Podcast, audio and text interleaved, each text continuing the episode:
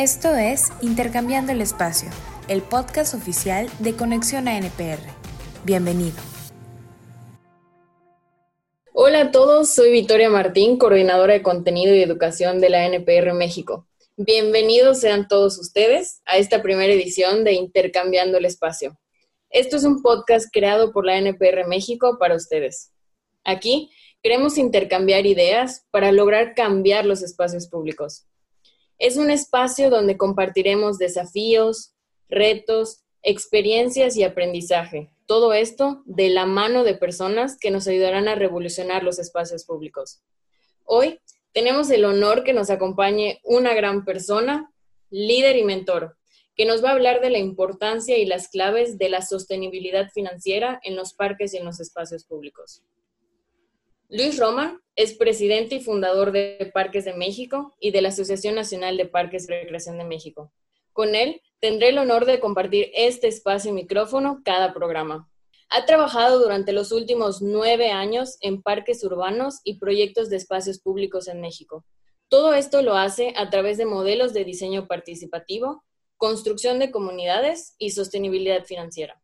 Luis, muchísimas gracias por estar aquí con nosotros y por compartirnos tus grandes experiencias respecto a este tema que sin duda es fundamental en los parques y en los espacios públicos. Gracias, Victoria. Gracias por recibirme en este podcast, por eh, este buen inicio que estamos teniendo con esta actividad, que estoy seguro que vendrá a enriquecer la oferta educativa de la asociación. A nombre de la misma, de mi compañera Victoria y de todo nuestro equipo, les agradecemos que estén escuchando este intento de poder llevar productos educativos de alta calidad hasta sus hogares y oficinas. La asociación está haciendo un gran esfuerzo para poder robustecer su plataforma educativa y este podcast es un intento más que esperemos sea de su agrado y que nos vayan acompañando mes con mes. Vamos a tener a grandes invitados con el paso del tiempo. Y bueno, hoy vamos a hablar de sostenibilidad financiera. Es un tema en el que en lo personal me he estado metiendo los últimos 10 años. Lo que podamos compartir en, en esta mesa con Victoria sea de el agrado de todos y que les sirva sobre todo para potencializar a sus espacios públicos y llevarlos a un mejor nivel con el paso del tiempo. Bueno, pues Liz, desde nuestras redes sociales le preguntamos a las comunidades que quieren aprender acerca de la sostenibilidad financiera. Martita LZ y Urban Tavo les gustaría saber quién financia los parques ¿Y cuáles son algunas formas en el que un parque puede generar ingresos? Bueno, pues este tema es apasionante porque es sin duda eh, una de las problemáticas más importantes que tiene el espacio público. No quisiera decir en México o en América Latina, sino en todo el mundo.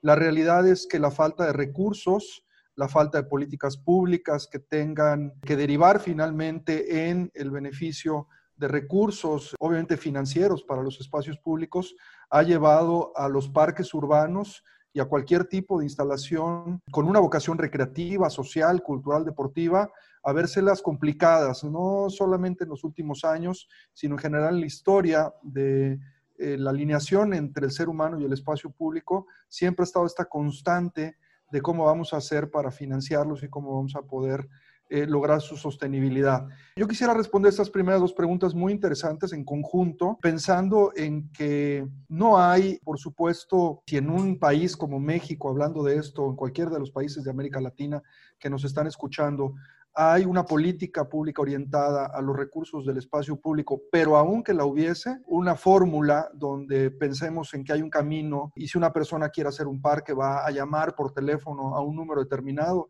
y alguien le va a contestar y le va a decir, sí, tenemos dinero para hacer tu parque. No existe ni en el primer mundo, eh, mucho menos en países en vías de desarrollo, tenemos eh, procesos en los gobiernos, tampoco alcanzaría el dinero nunca para esto. Este es el gran reto en realidad que nos propone la sostenibilidad financiera, poder contestar esta primera pregunta de decir, bueno, ¿cómo vamos a financiar los parques? ¿no? Ahí, durante la plática, vamos a ir eh, ahondando en técnicas y en opciones eh, para poder hacer esto, pero definitivamente la respuesta más inteligente que ahorita pudiésemos dar es que tiene que ser un trabajo de todos.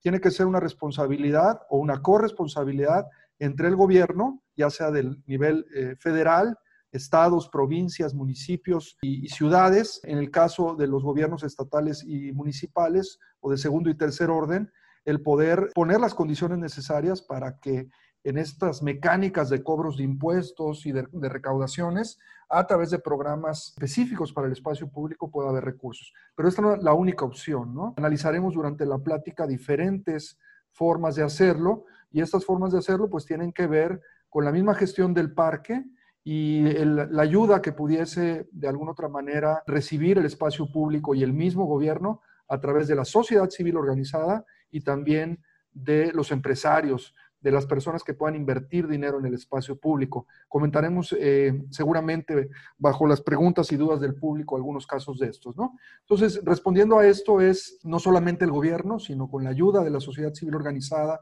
y con la ayuda de los empresarios que podremos sacar adelante la parte de financiación de los parques.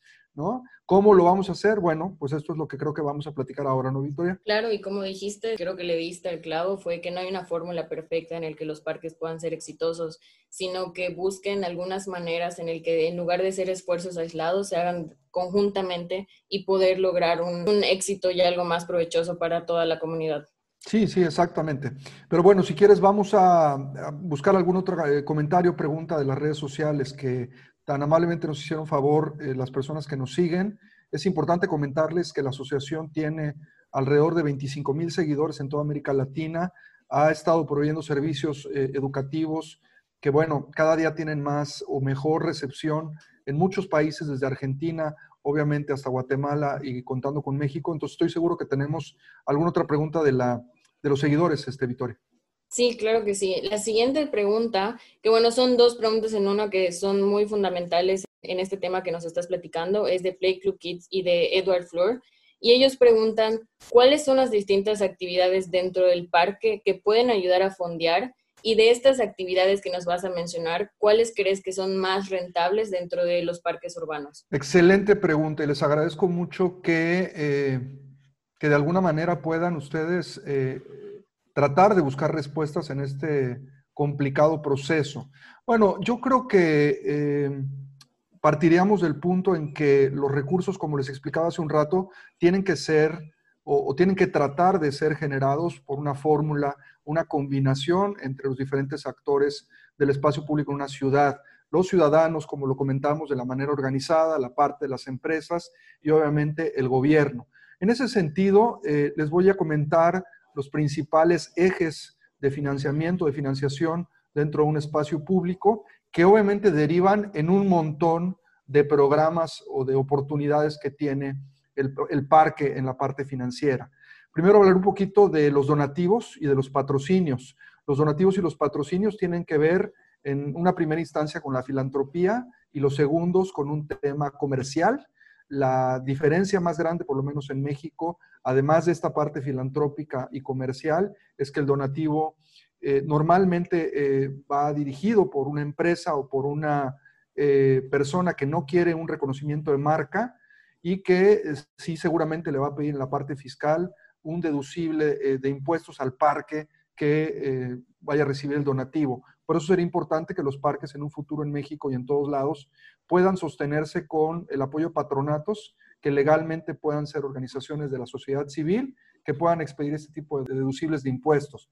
En la parte de los patrocinios hay un intercambio publicitario y normalmente es a partir de una marca, una marca comercial que a través de una política de patrocinios, el mismo eh, patronato del parque o la misma dirección del parque o la municipalidad puede establecer qué se puede y qué no se puede dentro del parque. No se trata de llenar de marcas el parque, pero se trata de darle una oportunidad también de manera muy elegante a esta parte. La tercera fuente de ingresos son las concesiones. Esto es un tema que causa mucho revuelo, sobre todo a veces en los políticos, pero que por lo menos en México, y me ha tocado ver en algunos países de Centro y Sudamérica, es algo que ya tiene muchas décadas de existir. El hecho de que haya comercio en el parque no significa ni que estamos privatizando el parque, ni que lo estamos convirtiendo en un mercado. Si se hace de manera ordenada, tenemos historias de éxito muy importantes en parques emblemáticos de América Latina, como el Bosque de Chapultepec, donde en la entrada uno puede encontrar una concesión de Starbucks o una concesión de la librería Porrúa, que es una librería muy importante en México. Y bueno, estas dos concesiones obviamente le pagan una renta al parque, pero podemos ir desde concesiones de restaurantes o de bibliotecas o de librerías hasta rentas de bicicleta o de lanchas o eh, cualquier tipo de concesión, carrito de jugos, Cada parque tendrá su eh, posibilidad y obviamente el tipo de producto que podrá existir en ellos, ¿no? Otra de las cosas importantes son las rentas. Esto también es algo relativamente nuevo y de lo que se trata es de dejar espacios disponibles en el parque, ya sea en su construcción o con parques ya maduros, que puedan de alguna otra manera rentar un espacio para colocar algún tipo de establecimiento que con esta renta que se le pague al parque, el parque pueda mantener su eh, operación. Puede ser desde una antena de celulares, puede ser un espacio para un hotel, esto sucede, por ejemplo, ya en parques muy modernos en Estados Unidos, donde se han dejado espacios en la parte de la traza urbana que pertenecen al parque, pero que a final de cuentas se rentan de alguna manera por un tiempo obviamente muy largo, con una certeza jurídica, y que esta renta permite fondear al parque para eh, poder eh, pagar su operación. Otra de las cosas importantes son las membresías, que son pagos que hacen gentes que de alguna otra manera están alineadas eh, no solamente en una parte sentimental, sino de responsabilidad ciudadana con el parque y están dispuestos a pagar una cantidad anual para apoyar eh, al espacio público. A cambio, es interesante si la dirección del parque puede ofrecer cuestiones como eh, un kit de bienvenida, donde les puedan dar un termo, una playera, etcétera, una credencial, tener descuentos dentro del parque. Siempre la membresía es una buena idea para poder jalar recursos de manera anual. Eh, otra cosa importantísima son los programas. ¿Qué es esto? Que no tenemos muy desarrollado en México. La actividad programática del espacio público son todas las clases, los cursos, los talleres, los torneos. Y esto es importantísimo porque es el alma del parque y es lo que va a hacer que el parque se vuelva un parque destino y que la gente lo use más y quiera acudir más al parque. Si tenemos una buena eh, actividad, un buen roster de programas en nuestros parques, podremos cobrar por ellos a un precio justo, también a través de una política de precios, poder recuperar costos, pero también eh, tener recursos también para reinvertir en el espacio y tener mejores maestros y mejor equipamiento, etc. Esta es un área muy poco explotada en México y que se tiene que hacer de manera formal a través de los ayuntamientos, ya en una parte eh, de, ofrecer estos cursos, eh, talleres, clases, etcétera, eh, con un modelo financiero. ¿no? Otra parte importantísima que muchos parques, no solo en México, sino en todo el mundo utilizan, es la parte de los eventos. Los eventos es una actividad de financiamiento de los parques que puede implicar desde eventos pequeños y obviamente que sean continuos y que todo el tiempo se estén haciendo, hasta eventos que vayan por temporada, por ejemplo, los de Navidad, los de Día de Muertos, los de el 14 de febrero, en fin, dependiendo de las tradiciones y las ideas que tengan sobre esto eh, las diferentes ciudades o países, y obviamente también los eventos como conciertos, festivales, etcétera, ¿no? Este es un área donde se puede jalar recursos para el parque, no solamente por la renta de los espacios, sino por la taquilla y también por algo que llamamos en México los esquilmos, que son toda la venta de alimentos y bebidas.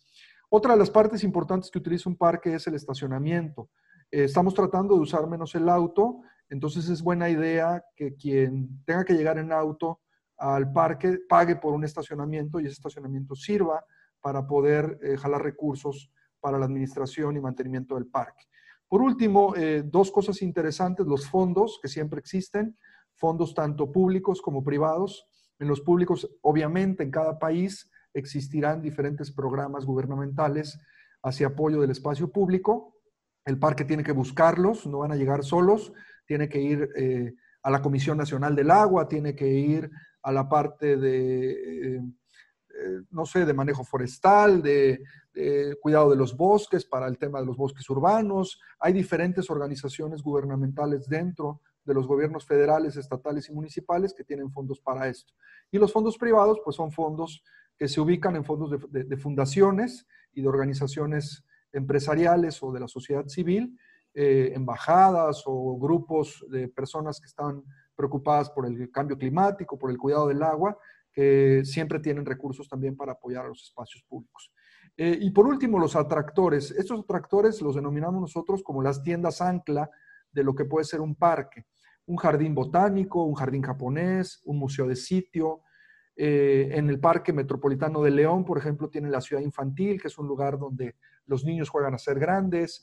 Y este tipo de instalaciones sirven precisamente como atractores. A veces es un hito en el parque, que puede ser una gran escultura o algún monumento interesante, como en el Millennium Park, donde está la famosa nube o el frijol que le llaman, donde la gente va porque se quiere tomar una foto con esto y es el atractor del parque.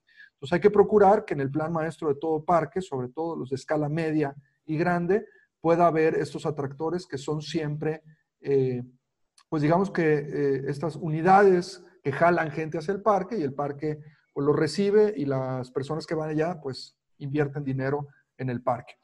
Ya eh, habiendo revisado obviamente todas estas opciones, es importante recomendarles dos cosas a todos. Una, tener un balance entre todas estas opciones, no poner todas las capacidades del parque solamente en las concesiones o solamente en los eventos o solamente en las membresías, sino tratar de tener un balance para que en tiempos difíciles eh, las administraciones de los espacios públicos, los ayuntamientos, las municipalidades puedan tener recursos de otras partes eh, donde jalar. Y esto obviamente, eh, como segunda recomendación, es proyectarlo a través de un plan financiero, un plan de sostenibilidad financiera, que si se proyecta a un determinado número de años, el parque puede planear a partir de las finanzas, reconocer sus egresos, pero también obviamente sus ingresos y poder no solamente operar el parque, sino algo que es fundamental y aún más importante que es reequiparlo, eh, reconstruirlo muchas veces, meterle cosas nuevas, cambiar eh, los equipamientos, el pasto, las luminarias, todo esto que es sumamente complejo. Eh, creo que hasta aquí resumiría, este, Victoria, las partes más importantes que tiene un plan de sostenibilidad financiera en la parte de ingresos. Recapitulando rapidísimo, los donativos, los patrocinios, las concesiones, obviamente las rentas, este sistema de membresías que comentábamos, la actividad programática fundamental como vocación del parque, la organización de eventos, estacionamientos, fondos tanto públicos como privados y también los atractores. Creo que con esto eh, un director de parques o de un municipio o un ayuntamiento puede eh, jugar con diferentes variables y a final de cuentas lograr la rentabilidad del parque, la rentabilidad social. Importante decirles, todos los parques tienen capacidades diferentes dependiendo de su tamaño y dependiendo de su ubicación en la ciudad, del sector socioeconómico al que le den eh, servicio, de su vocación. Hay que alinear todas estas variables que les comenté para lograr una buena combinación. Gracias, Luis. Dentro de la respuesta que nos acabas de comentar, mencionaste que a veces los parques pueden buscar apoyo en ciertas organizaciones y asociaciones. Y una de las personas que en las redes sociales nos hizo una pregunta, él cuestionó si existían casos de éxito de asociaciones público-privadas en parques barriales que pueden ayudar a la sostenibilidad al mantenimiento. ¿Nos podrías comentar acerca de esto? Sí, buenísima pregunta, eh, porque el parque barrial es la unidad urbana más compleja en espacio público, eh, bueno, además de las calles y las banquetas, pero los parques barriales existen por miles en los países. Eh, solamente en la ciudad de Mérida, de donde estamos, lo estamos transmitiendo, hay más de 650 parques y muchos de ellos son barriales y los alcaldes se meten en problemas serios para esto. Eh, yo comentaría eh, dos casos importantes de administración, de proyectos sobre todo. Fundación Mi Parque en Chile. nuestros amigos de Fundación Mi Parque han trabajado más de 10 años en un modelo de construcción comunitaria donde ellos recaudan fondos de las empresas privadas, empresas que donan dinero y que le apuestan a la reinvención y obviamente al equipamiento y también a un proceso social de seguimiento de espacios públicos barriales, no solamente en Santiago, sino ya extendido a varias eh, ciudades de Chile. De hecho, los amigos de la Fundación Mi Parque están buscando quien les ayude a replicar sus modelos de intervención comunitaria en otros países. Otro también muy exitoso que nos ha inspirado a todos es el modelo de Kaboom, que es una organización de Washington que ha construido más de 4.000 parques en los últimos 20 años con un modelo similar, es de construcción comunitaria. Esto implica lo mismo que la fundación de Mi Parque en Chile, eh, la construcción de los parques en un periodo de tiempo muy corto, seis horas, con la participación de voluntarios y que, bueno, eh, trabajan y utilizan el recurso de la iniciativa privada para hacer el parque. No hemos encontrado todavía un modelo y sí hemos estado pugnando porque los alcaldes se animen a hacer esto en los parques barriales que puedan insertar una pequeña concesión de una cafetería, de una tienda de conveniencia, etcétera, para que esta concesión le pague la renta a los vecinos o al, municipio y con esta renta el parque se pueda fondear. O lo que te decía de poner una antena de celulares o algún tipo de eh, pequeña intervención. En parques estoy hablando de 2.000 metros hasta tal vez una hectárea, pensando en que estos parques puedan considerarse barriales, eh, si así lo tienen todos en su nomenclatura, poder instalar algún tipo de concesión que les pueda dar eh, certeza financiera. ¿Por qué? Porque el resto de las actividades que comentamos hace un rato aplican mucho más para parques de escala media, parques distritales o parques ya de escala metropolitana y no tanto para los barriales. Pero siempre existirá la opción de poner algún tipo de concesión pequeña en un parque barrial para poderle dar vida en la parte financiera, Victoria. Y al mismo tiempo estas concesiones hacen que los parques sean un poco atractivos y ayudan a que la comunidad se siga involucrando en todas las actividades del mismo. Bueno, mira, eh, yo lo he discutido mucho con, alcaldes, ¿no? Y les digo, miren, ustedes eh, son los terratenientes más importantes de sus ciudades. Entonces, utilizar el terreno público para generar recursos, para mantener el terreno público, no tiene nada de malo, al contrario. Eh, eventualmente a alguien le van a tener que pagar la renta de un espacio en una colonia que a veces van a agarrar una casa o otra cosa, pues qué mejor tener el servicio dentro del parque, ¿no? Si yo pongo una tienda de conveniencia pequeña de 150, 200 metros cuadrados, por ahí la tienda me puede pagar mil dólares al mes de renta y le puede proveer servicios de baños, de seguridad a los vecinos y también obviamente cosas que necesitamos los papás eh, no solamente el baño, sino poder llevar a los niños a tomar un refresco, a comprar algo de comer, etc. Entonces, claro que estas, este tipo de, modelos pueden ayudar terriblemente a los alcaldes y a todo mundo a solucionar el problema del parque barrial. Y Luis, eh, también nos comentaban que es importante que ciertas actividades como eventos, festivales o conciertos sean incluidos en esta programación de los parques. Ahora nos pregunta Fernando Quiro 1, ¿cómo pueden enfrentar mantenimientos, resiembras, limpieza con una creciente carestía de recursos? Y aparte menciona que si tiene sentido alquilar estas superficies para eventos que al final van a conllevar a destrucciones en los parques. Bueno, yo creo que todo tiene sus matices y si eh, la administración del parque puede destinar un área específica para realizar los eventos, eh, a veces el pasto se daña o algún arbolito es maltratado, pero si dentro del programa de mantenimiento el parque se compromete a dejar como estaba el espacio y a cuidar el área verde, etcétera, yo no le veo ningún problema. ¿Por qué? Porque también tienen derecho los que hacen un concierto a utilizar el espacio público, ¿no? Y pisar el pasto no es un eh, pecado, ¿no? Y estos conciertos se hacen en todas partes del mundo, ¿no?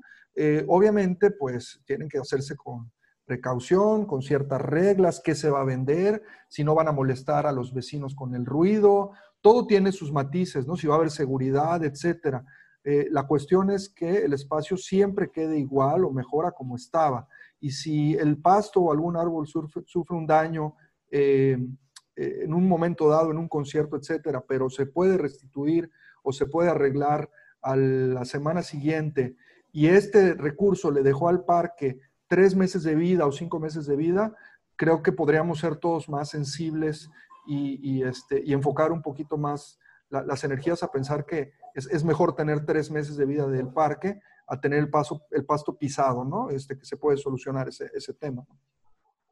Claro, y pues como dices, hay que tener matices y hay que tener un balance en todas las actividades y que aunque las hagan los parques, pues siempre hay reglamentos y hay cierta señalización, lineamientos que se tienen que seguir. Sí, definitivamente. Mientras se mantenga eh, todo eh, con base en las políticas y en el reglamento del parque eh, y obviamente en, en las buenas costumbres, Creo que debemos de quitarnos muchos tabús que tenemos, eh, sobre todo los latinos, en el uso del espacio público. Eh, a mí me sorprende mucho cuando le digo a algunos funcionarios públicos que me quiero ir a tomar una cerveza al parque, como que se, se vuelven así como medio, se transforman, ¿no? Y pues en realidad en todos los parques en Estados Unidos y en Europa Tú te puedes, eh, obviamente en lugares específicos, hay restaurantes, hay fuentes de soda, te puedes tomar una cerveza en el espacio público y no pasa absolutamente nada. El problema es el Estado de Derecho en nuestros espacios públicos y que aprendamos a seguir las reglas y las normas y que si las infringimos, pues tiene que haber una consecuencia para quien lo haga. ¿no? Pero la realidad es que el espacio público debe de usarse para muchas cosas. Yo le digo mucho a las señoras, ¿por qué no celebras el cumpleaños de tu hijo en el parque? Y siempre se me quedan viendo como diciendo, bueno, ¿y eso en qué momento alguien me dijo que se podía hacer, no? Y claro, el parque podría de determinada manera ganar algo de dinero rentando un espacio y ahorrándole algo de, recursos a esa familia eh, que, que, si bien no tiene el espacio público, se tiene que ir a una sala de fiestas privada y pagarle a otra persona por utilizar. Es un poquito la misma dinámica de la concesión y de los conciertos, ¿no? Claro, y pues aquí es una industria que aún estamos aprendiendo a desarrollar y mucha gente pues nos estamos educando acerca de todas las acciones y todo el gran trabajo que conlleva los, los, parques y los espacios públicos. Y tú mencionabas ciertos parques que han sido muy exitosos tanto aquí en nuestro país como en Estados Unidos, como el Millennium Park. Entonces, me gustaría si pudieras mencionar algunos otros grandes parques que han logrado realizar actividades y prácticas en pro de esta sostenibilidad financiera y pues si podrías mencionarnos un poco más acerca de esto. Sí, bueno, eh, entiendo que tenemos ya un poco de, tiempo cortado, pero eh, les mencionaría eh, un par de casos en Estados Unidos y otros en México. sobre todo en Estados Unidos, pensar en parques que tienen más de 150 años como el Central Park, donde su presupuesto de operación eh, se financia a un tercio eh, por las concesiones. Son casi 20 millones de dólares que el Central Park vende en su sistema de concesiones y que cuando lo diseñó Freddy Lumsted en 1850, pues no pensó que iba a tener un restaurante o un bistro o algún tipo de concesión de otro tipo, ¿no? Todos nos hemos tenido que adaptar a esto, ¿no? Eh, hay parques obviamente como el Millennium Park, donde tenemos también dentro una cafetería, tenemos un restaurante, tenemos también áreas del parque patrocinadas, por ejemplo, hay un ala del parque patrocinada por ATT donde está la nube, hay otra que está patrocinada por la Boeing, que cuando se movió la Boeing para para el área de Illinois, pues este, obviamente patrocinó el parque. Tenemos parques como el Brooklyn Bridge Park, que les comentaba, que es un parque que renta un porcentaje, más o menos el 20% de su tierra, la renta a edificios de condominios, de hoteles, de retail y de oficinas. Y estos condominios, esas oficinas y este retail les pagan a los administradores del parque, que es un patronato, una asociación civil, una renta de por vida, o por lo menos en 100 años que esté el contrato, donde con ese dinero la administración del parque va a poder pagar el mantenimiento. En México tenemos eh, esquemas bien interesantes como Parque Fundidora, que es una descentralizada, pero que tiene un patronato también que lo está apoyando, que es un parque que tiene concesiones adentro también de muchos tipos, organiza eventos. Está la mexicana, que tiene también en la Ciudad de México, en el área de Santa Fe, un modelo eh, primero de construcción y de concepción muy interesante y sui generis que yo animaría a más parques en América Latina a probar estos modelos. La mexicana se construyó con la venta de un porcentaje de la tierra, el menos privilegiado y obviamente el menos porcentaje de la tierra, y con ese dinero financiaron alrededor de 125 millones de dólares la construcción de un parque de 28 hectáreas. Y el parque se sostiene con eh, más de 15 concesiones de restaurantes, hay un Petco, hay un Starbucks dentro y están construyendo una tienda Costco eh, subterránea al parque, donde el techo de la tienda será el área deportiva y unos jardines. Y obviamente todas estas concesiones le pagan una renta, en el modelo de gestión tienen un fideicomiso que administra el parque y que eh, con estos recursos obviamente van a fondear pues por muchísimos años toda la operación del parque, ¿no? y bueno, tenemos algunos otros ejemplos, por falta de tiempo, mejor los podemos mencionar en otra ocasión, pero yo cerraría pues eh, animando a toda la gente que escuche este podcast a que explore opciones para desarrollar planes de sostenibilidad financiera, modelos de gestión en sus parques. Es donde más cojeamos en América Latina para todo esto. Eh, es importante que ningún eh, municipio, ninguna constructora de vivienda, nadie, sigamos diseñando y construyendo algo que no podemos mantener. Tenemos que cambiar el paradigma y decir, si vamos a hacer un parque, este parque tiene que entrar desde el principio en un modelo de sostenibilidad financiera para poderlo hacer rentable, pero no solo por justificar la inversión, sino para que la gente lo pueda utilizar con el paso del tiempo. Eh, agradecerte, Victoria, y también, obviamente, pues eh, a todos los que nos están eh, siguiendo por compartir estos contenidos, por procurar entrar más a la asociación.